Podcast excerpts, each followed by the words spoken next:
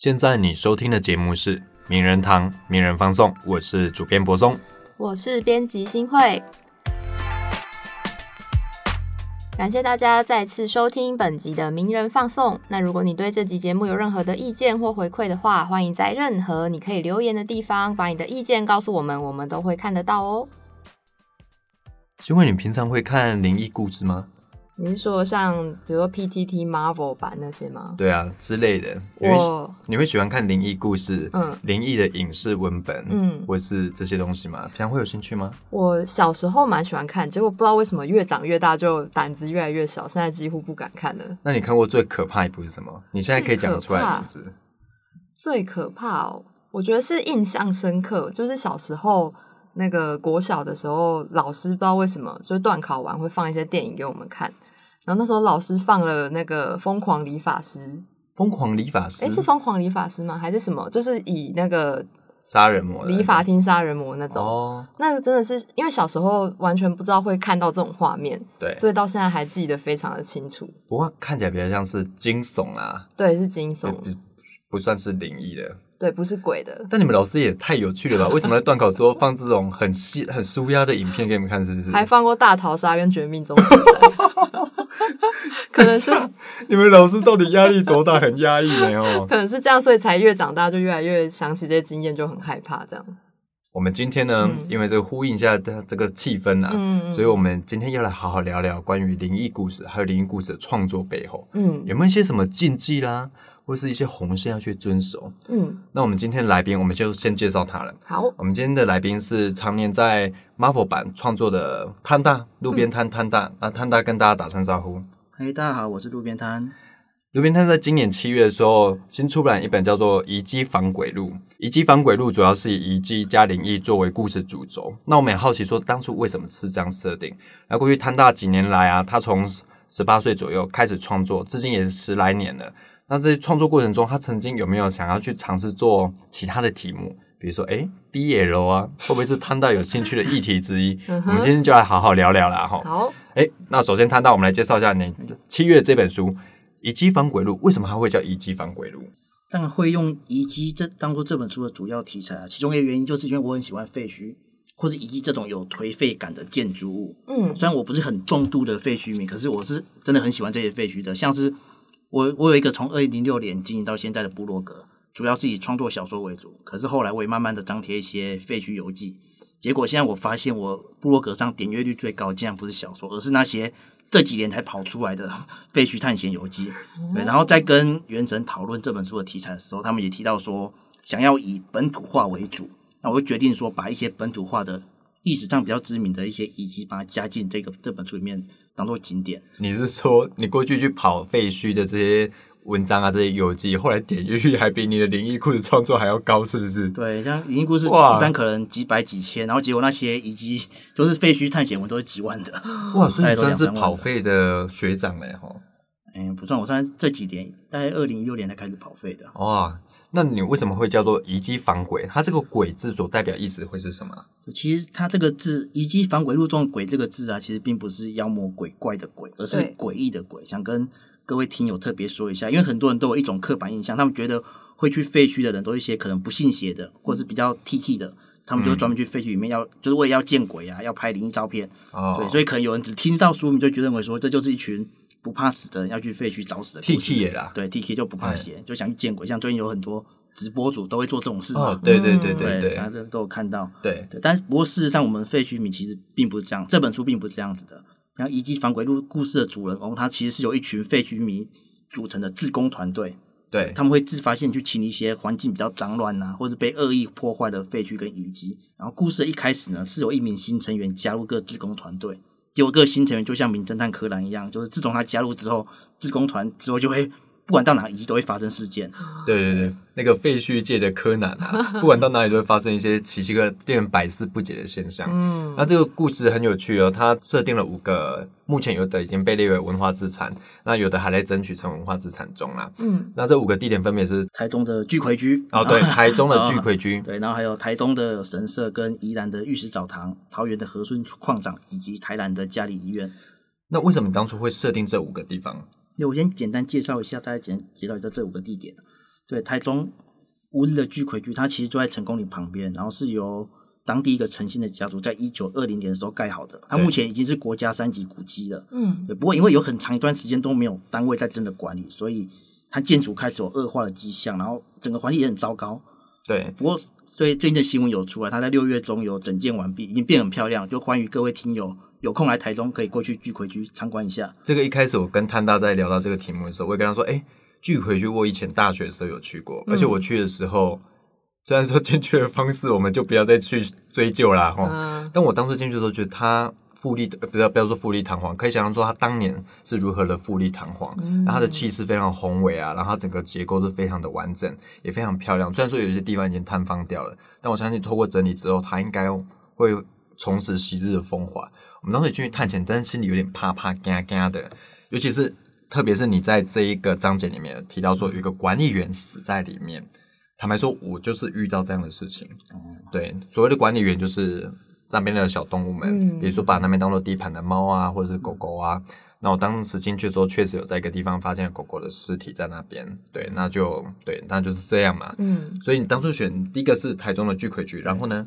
然后在第二个出现在故事中的地点是台东的神社，对那目前在台东最有名，然后最多观光客去的应该就是鹿野神社。对，嗯鹿野神社它也是在日治时代建好的，但是在日本战败之后，它就被跟其他神社一样都被拆光了，只剩下一个石头的基座在那边。但是直到二零一四年的时候，当地才找去日本找那个老的木工师傅回来重建鹿野神社，然后把它变得美轮美奂，很受欢迎。不过我在这个故事中，并没有把鹿野神社当做一个取材的样点，而是用其他的神社。那这点之后其实后面其实会提到。这个我要先微爆了一下。嗯嗯这个这一章节呢，是小弟我本人看到觉得最害怕的一个章节。读到这边的时候，我突然会觉得说，我干嘛要就是没事找事做，然后做这个题目、嗯啊，吓死！好，那我们继续，第三个是哪里？对，第三个是宜兰的玉石澡堂，这个这个地点其实不能算是遗迹，因为它目前还是有在营业中的对，。只是很少人在使用对，。一个二十四小时营业的澡堂，而且是男女共浴的。不过为了保障女性的权利的，它有开放女性特定的沐浴时间，嗯，就是早上四点到五点，跟晚上八点到九点。对，可是它也还是有一个缺点，就是它为了防止偷窥，它强制里面要关灯。而且它那个给女生洗澡时间也太不符合现代生活的需求了吧？嗯现在生活节奏节奏谁会那么早去洗澡啊？或是那么晚，对啊，嗯不过你觉得你这张节让我才知道这个地方哎、我才因为我们有时候去宜兰还真的没有留意到这个地方哦、嗯然后想说如果下次去的话，既然它还有在营业，想说去参观一下也好。那第四个呢？第四个地第点是哪四个是？桃园的顺河煤矿，那个地方其实是废墟迷之间很热门的一个景点啊。对，它是在也是在日治时期开采，然后后来国民政府来台后，由一个家族接手，最后在民国七十五年停工，然后现在变成相当热门的一个废墟景点，有很多废墟迷会跑上去拍照。那他们已经整建好了吗？嗯，以目前废墟社团上传的照片来看，进度很缓慢。哦，真的哦。，对，所以还是半废墟状对，态。看起来没什么变。但是我相信跟早期都还没有整理过的样子，应该是还有有一些整理的进度出来了嗯，有有有。那最后一个呢？最后一个地点，其实它是可以说是介于存在跟不存在之间哦。哦它是台南的嘉里医院，因为其实这间医院的限制已经不存在了，对，可是它现在还是有在营业的。对，因为这个地点其实是由台南一位相当知名的作家医生吴兴隆先生所建立的。那后来这个地点在一九六零年代的时候被拆除，然后由吴兴隆医生呢移到现在台南嘉里区的新生路上面，继续换个名字，改名为新生医院，有继续在营业。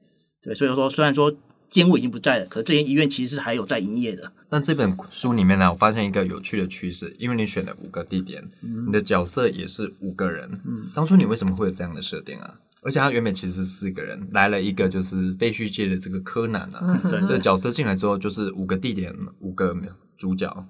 当初为什么会有这样的安排？哦，其实这要牵扯到就是我在鬼之，就是 BT 上连载另一篇作品叫《鬼之》，所以我想尽量让，因为《鬼子》这部人物做的角就是主要角色会有点多，所以我主我会想让这本书的主要角色浓缩一浓缩一点，就浓缩到五个，而不像《鬼子》那样会有七八个。嗯，对，那像刚刚提到这五个遗迹，为什么当初会想要选这五个？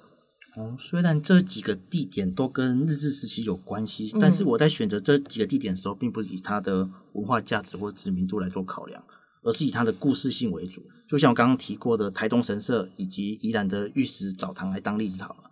就在写神社故事的时候，我除了看到鹿野神社的资料之外，我同时也看到一篇报道，那就是台东目前还有四十座类似的神社被埋埋没在山区里面，没有人在管理。嗯对，那些神社几乎什么都没有，就只剩一个石头的基座摆那边，对，上面也没有任何东西，就被当地的村民拿来当做放杂物的仓库或者垃圾场使用。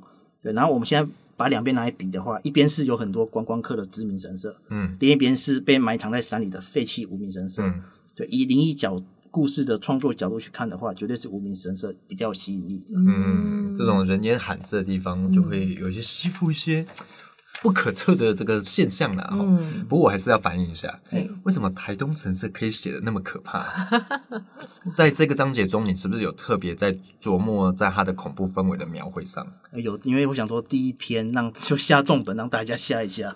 哇塞，哎、你这个人蛮心狠手辣的，因为第一章主要讲台中的巨魁局，对然后有新成员加入之后，于是呢，到下一个地点马上发生一些一连串不可思议的现象。我想说这个进场有点就是打得我招手不及，那个措手不及耶。那你当初为什么会这样设定？因为剧盔剧它本来就是取到一个开场的效果啦，有新成员的加入，然后介绍整个大概整个团体每个人的个性啊，或者废墟里面基本的规则。对，然后后来到第二篇，也就是台东神社之后，就真正的恐怖发生，因为还是想让大家知道，这确实是一本恐怖小说，对，还是对对不是毕竟毕竟是我写的，对，而不是一本记录遗迹的那个历史对记录。嗯，那这些地方你自己都去过吗？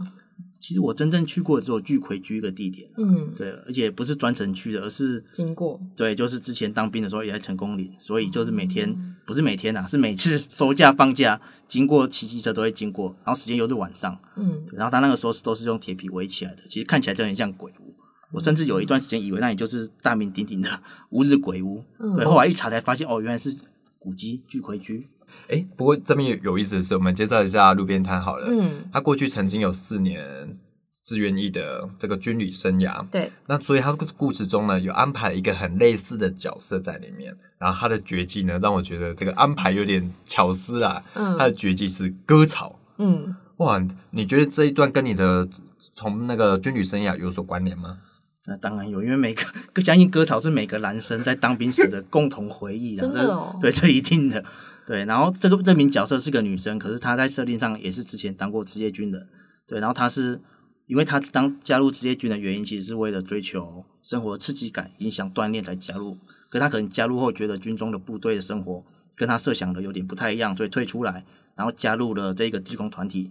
对，因为她觉得探索废墟的生活其实是很刺激的，刚好可以弥补她的这个缺憾，而且割草这个这项技能也可以让她发泄体力、发泄压力，这样子。因为我看到割草这段描写的时候，突然觉得这边哇有巧思啦。这个如果看到这边，你大概可以心领神会。而且他把它描绘成他割草是非常冷酷、不带感情的，非常宣泄式的割草，有点报复性割草的行为啦。嗯，那这也很有意思。你提到这名主角，他参加这个遗迹职工团的原因是这样。那你在其他四名赋予他参与遗迹活动的意义上，你曾经有多做一些思考过吗？其实我当初在想的时候，真的是想破头，因为如果你问十个废墟迷，他们为什么喜欢去废墟，可能每个人答案都不一样。哎、那我们这边先打岔，你为什么跑废墟？但我就喜欢我，因为对我来说，废墟我喜欢的废墟是那种真的有人住过，而且有东西都在里面的。如果是一些像是可能还没有建成，然后可能盖到一半就废就遗弃的废墟，对我来说那就没有吸引力。我喜欢的是就是留在里面的文物，以前人生活的留下的东西。因为就是有他们那个生活过的痕迹在里面的感觉。那其他四名角色呢？你怎么赋予他们参与的意义？哦，其实因为多数会跑飞，几乎都是摄影迷居多啊。哦可是我不对总不可能安排四个专门在摄影的在那就是摄影摄影社出团嘛。对啊，所以其中只有一个摄影师嘛。对嗯然后另一位有一位类似大叔的角色，刚好，嗯刚好他是他之前其实失去过他的家庭，他的家人，对，所以他加入这个团队是想要找到另一种家人感觉，就有点像是那个玩命关头的概念。嗯，对。那刚好的故事，我个人还蛮喜欢这角色设定，虽然说有点感伤啦。那在其中有一个章节，他会说明他为什么会跑废的原因。那我们在这里就不爆雷啦。嗯那其他还有一位角色，还有一位你是说诗航还对是诗航基本上就是标准的摄影师，摄影宅啊，摄影宅啊，摄影宅。那君涵呢？君涵他就是这整个团队的催化剂啊，就是他加入之后，其实君涵这位角色是我参考自己一位读者，因为他就是也是读建筑本科系，对我常常看到他会在 FB po 一些跟建筑有关的模型啊、知识之类的。但我想说，那让这一位有学术性的角色加进来，然后让他变成这个团队里面的催化剂，我觉得是不错的。而且他自带灵异耶对对对自，带灵异现象就。是刚刚提到那位柯南，对柯南，还进来之后，就发生了一连串不可思议的现象。嗯那成员中也有发现，那其中当然有人也没有发现这个原因啦。那中间他终于哦恍然大悟，就像小兰永远不会发现 柯南的负面一对，样。没错没错。我觉得这个安排非常的有意思。那还有那一位浩伟呢？浩伟基本上就是标准型的主角，就有点像有点带入我自己，就是标准废墟迷的角色。哦，对，他的定位有点中规中矩，就是负责同等大家去每个废墟探险。嗯，而且浩伟他的角色的工作性质，其实会不会跟你现在工作的性质有点类似？因为他也是，那我们介绍一下，他那目前也在大夜班有值大夜班的工作。嗯，那浩伟工作他也在大夜班的送羊奶。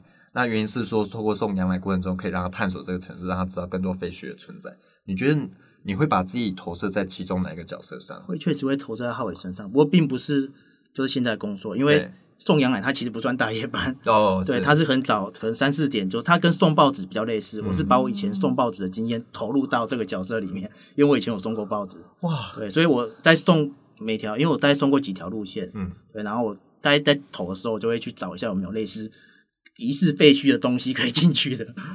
哇！所以你的生涯，你的这个职业生涯多才多姿诶。所以你曾经当过职业军人，你也送过报纸，那现在又在轮大夜班的工作。对对，哇，但还有在做文字创作的。对，还有在做文字创作诶。那你觉得你现在工作对你文字创作上会有冲突，或是有点相辅相成吗？嗯，不会啊，就是还蛮愉快的啦，还蛮协调的。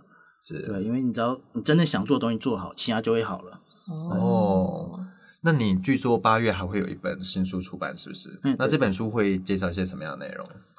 这本书会在八月一号出版，基本上它有点像是我这十几年年来创作生涯的精华选，哦，就是把这十年来比较好看、有新意、特别细腻的短片，给它浓缩在这一本里面。嗯，就是路边摊精选集的感对，觉。有点那种概念。哇哦，那你创作这么多年，因为我们在节目前有聊到嘛，大概十七、十八岁就开始创作了。嗯对对那你是什么时候发现自己能写，而且对写这件事情有兴趣啊？其实这件事情也蛮难回答，因为你去问每个人，他到底怎么决定说你这辈子要做什么事情，他们可能也讲不出来。嗯，就一切都是很顺的。就当你发现做这件事情没有任何的反感，没有任何东西在阻碍你的时候，你就会自然而然知道说这件事就是我这辈子应该要做的事情。一开始我在写的时候，我也没料到会会写那么久，我以为可能只是暑假期间测试一下，写了两三篇就放弃了。结果哎，看的人越来越多，然后一直写下去，而且灵感又想一想就又会跑出来，就继续写下去。那你是国小时候就会对写很有兴趣吗？参加什么校内作文比赛啦这种人吗？完全没有、欸，哇，所以你哦不太不太像是这种很 model 型，一路上来就是国小作文很厉害，然后作文比赛都是常胜军，哦然后后来再对进入创作，就比较体制外的。对我成绩其实都不是太好的。真的哦、所以你以前会就是，比如说这种大家也知道，小时候大家国小国中班上有同学很喜欢写一些故事，然后就在班上传阅，然后大家就哎、很好看，嗯就那时候我们小时候班上有人会去漫自己的连载漫画，大家会传阅，哦对所以我相信你应该会是这样的角色，对不对？还是你很低调应？该说是就是那段开始写小说之后才开始有这种生活，就大家同学也会有几个也会来看我写的东西。那你一开始的读者就是你的同学们吗？不是、欸，他们是看我在网络上慢慢好像有些成绩，他们就跑过来看了。哦、真的、哦，所以你最早在台湾发表的地方叫叫做什么？我就讲出来可能会铺露一些人的年龄，叫台湾论坛。这个我真的没听过。但我有哎、你为什么有啊？就是我记得应该也是我国小国中那段时间，台湾论坛还没关站的时候，嗯也算是一个蛮，比如说像看文学创作，或者那时候可能有追一些什么流行偶像明星，也都会去台湾论坛看。那他现在还在吗？关了，关了、哦。对那那时候关了之后，摊大后来去哪里？那个时候我就后来固定在 L B 以及部落格发表。部落格对，对那时候好像哎，我忘记 无名那个时候倒了没有，我就讲出来又暴露很多人的眼里了。无名比较后期了，所以你有曾经在无名连载过。对，然后现在在就专辑在 FB 跟皮克邦，嗯，可是因为触及率一直升不起来，因为很多读者在台论关闭之后，对其实就可能也不晓得我后来在哪里发表作品。所以你没有把这批读者带走，对不对？对对，哇，所以搬家没有很成功，就把这位读者给带走。那他们后来有再找到你吗？后来多数都是在 PT 猫版再找到我的。哦，对，这边要介绍一下，他那在 Marvel 版有一一连啊一系列的连载，叫做《鬼志》啦。对然后每次在 Marvel 版的文章这样是爆文，对，你知道搜寻那个推文一百以上，你都常常 看到他的一账号都是摊大的文，对对对，可是我发现摊大也是一个非常笔耕不错的，而且非常有毅力耶。就是你几乎是以周更的方式不断去更新你的轨迹，然后出书速度也是蛮快。比如说今年七月有一本，八月还有一本，所以你算是一个非常创作不错的一个灵异创作者，可以这样说了哈。对啊，那你在创作灵异故事中，我们问一个比较这个八卦的问题：OK，你曾经有过灵异体验吗？没有诶，目前完全是零的状态，真的哦，，对，完全没遇到过。所以你是八字很重吗？应该是，不过我没有亲自去算过，我就感觉应该是啊。可是那一开始是怎么决定要写灵异这个主题的、啊？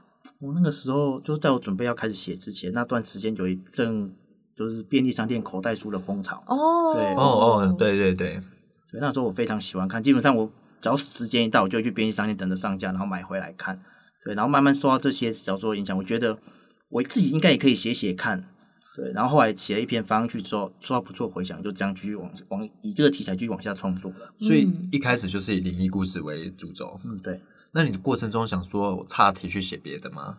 有试过啦，不过基本上结果都蛮失败的。真的哦，对，多多失败。你岔题像是岔题写什么啊？对，你像是一个，但我当年我也没谈也没谈过任何恋爱，我就跑去写爱情小说，想要写写看，想象一下谈恋爱什么感觉，就被骂的很惨。被骂，对，也不算被骂，就是被那个读者挑剔说说你这不合逻辑啊！对你这应该不是爱情小说，就有点像是大学生的，这是很无聊的日记。哦，有点像西斯版这种幻想了。对，不这篇小说目前还留在部落格上面。啊，哇，真的大家可以哦。去翻翻看，哎、我是不希望大家去看的，可是你想去看就可以去看。蛮好奇。那现在回头去看，你还会回头去看他吗？哎、现在谈过恋爱了吗？呃，有啊有啊，现在有。那你现在又再回头去看，会不会真的觉得当年不太不太成熟？还是觉得说，哎，不会啊，不差吧？不会，我就觉得真的，我就觉得这到底是在写什么东西？哦，真的哦。对，可是那现在比如说，呃，人生经历比较丰富之嗯后，就会有想说，那要再试试看不同的主题吗？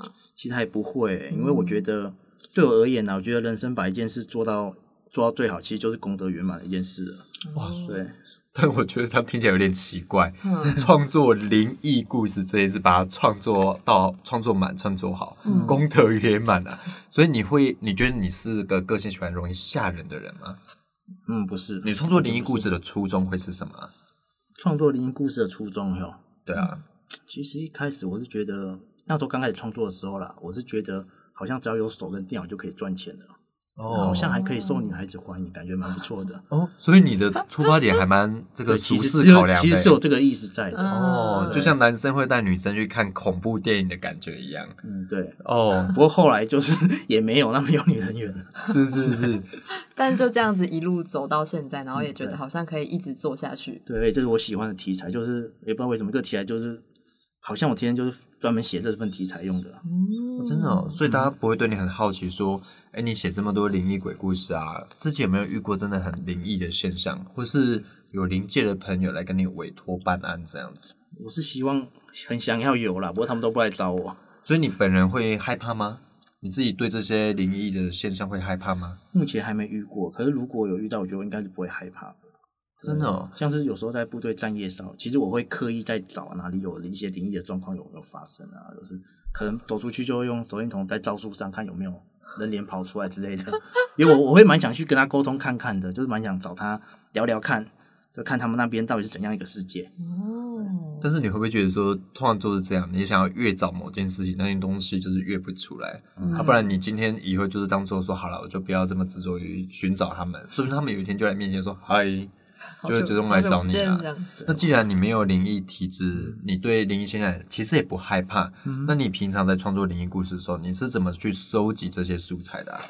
收集灵感的话，其实这也没有标准的答案，因为有些如果你问一些作家这个问题，他们会说他们平常可能看很多书、看很多电影，然后他们会在脑中架构一个资料库，想写之后就可以拿出来用。对可是我必须，可能他们真的那么厉害，可是我完全没办法。就是我也会看很多书，然后看很多电影，可是我完全没有办法说在享用的时候就可以拿出来。就是所有题材都是我可能无意间看到什么，然后我就开始以这个东西作为基点，我就一直去想象、想象，把它想成一本鬼故事。嗯对。例如说，我有在网络上发表过一篇叫做《甜脸》的短篇小说。甜脸甜点就是舔舐的舔，用舌头舔那个哦舔。甜甜脸对，光听名字听着有点可怕。对，它的故事情节就是说，哎，等一下，我们要讲可怕了哦，我们要讲可怕了哦，准备新好了会准备好了，对，接下来会比较这个听友，我们接下来会讲一些可怕的啊。如果你有点害怕，就把耳朵稍微捂起来，好，好不好？啊，如果不可怕，也留言告诉我们。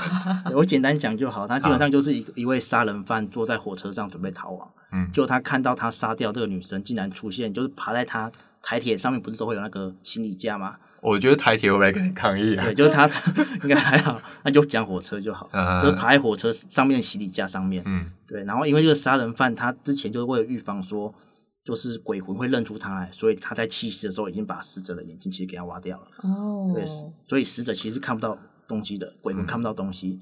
对，那鬼魂看不到，他就爬在行李架上面，然后伸出他的长舌头，在舔下面每一个乘客的脸孔，就是借由用舔的来辨认每个乘客长什么样子，来找那个杀人犯，就是这样的一个故事。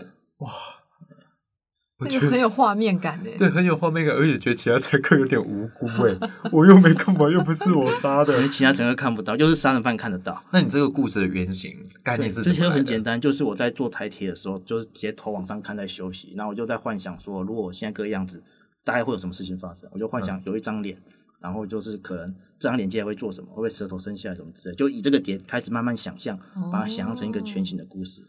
那你会觉得你的创作的首路啊，因为我们过去你的资料提到说，你非常喜热衷于看日本的一些灵异故事，还有鬼怪故事。你觉得日本的这些元素对你的创作来说会有影响吗？影响很大啦，影响还蛮大，因为我觉得主要是在故事的叙事方面，还有一些用词方面对我影响比较大。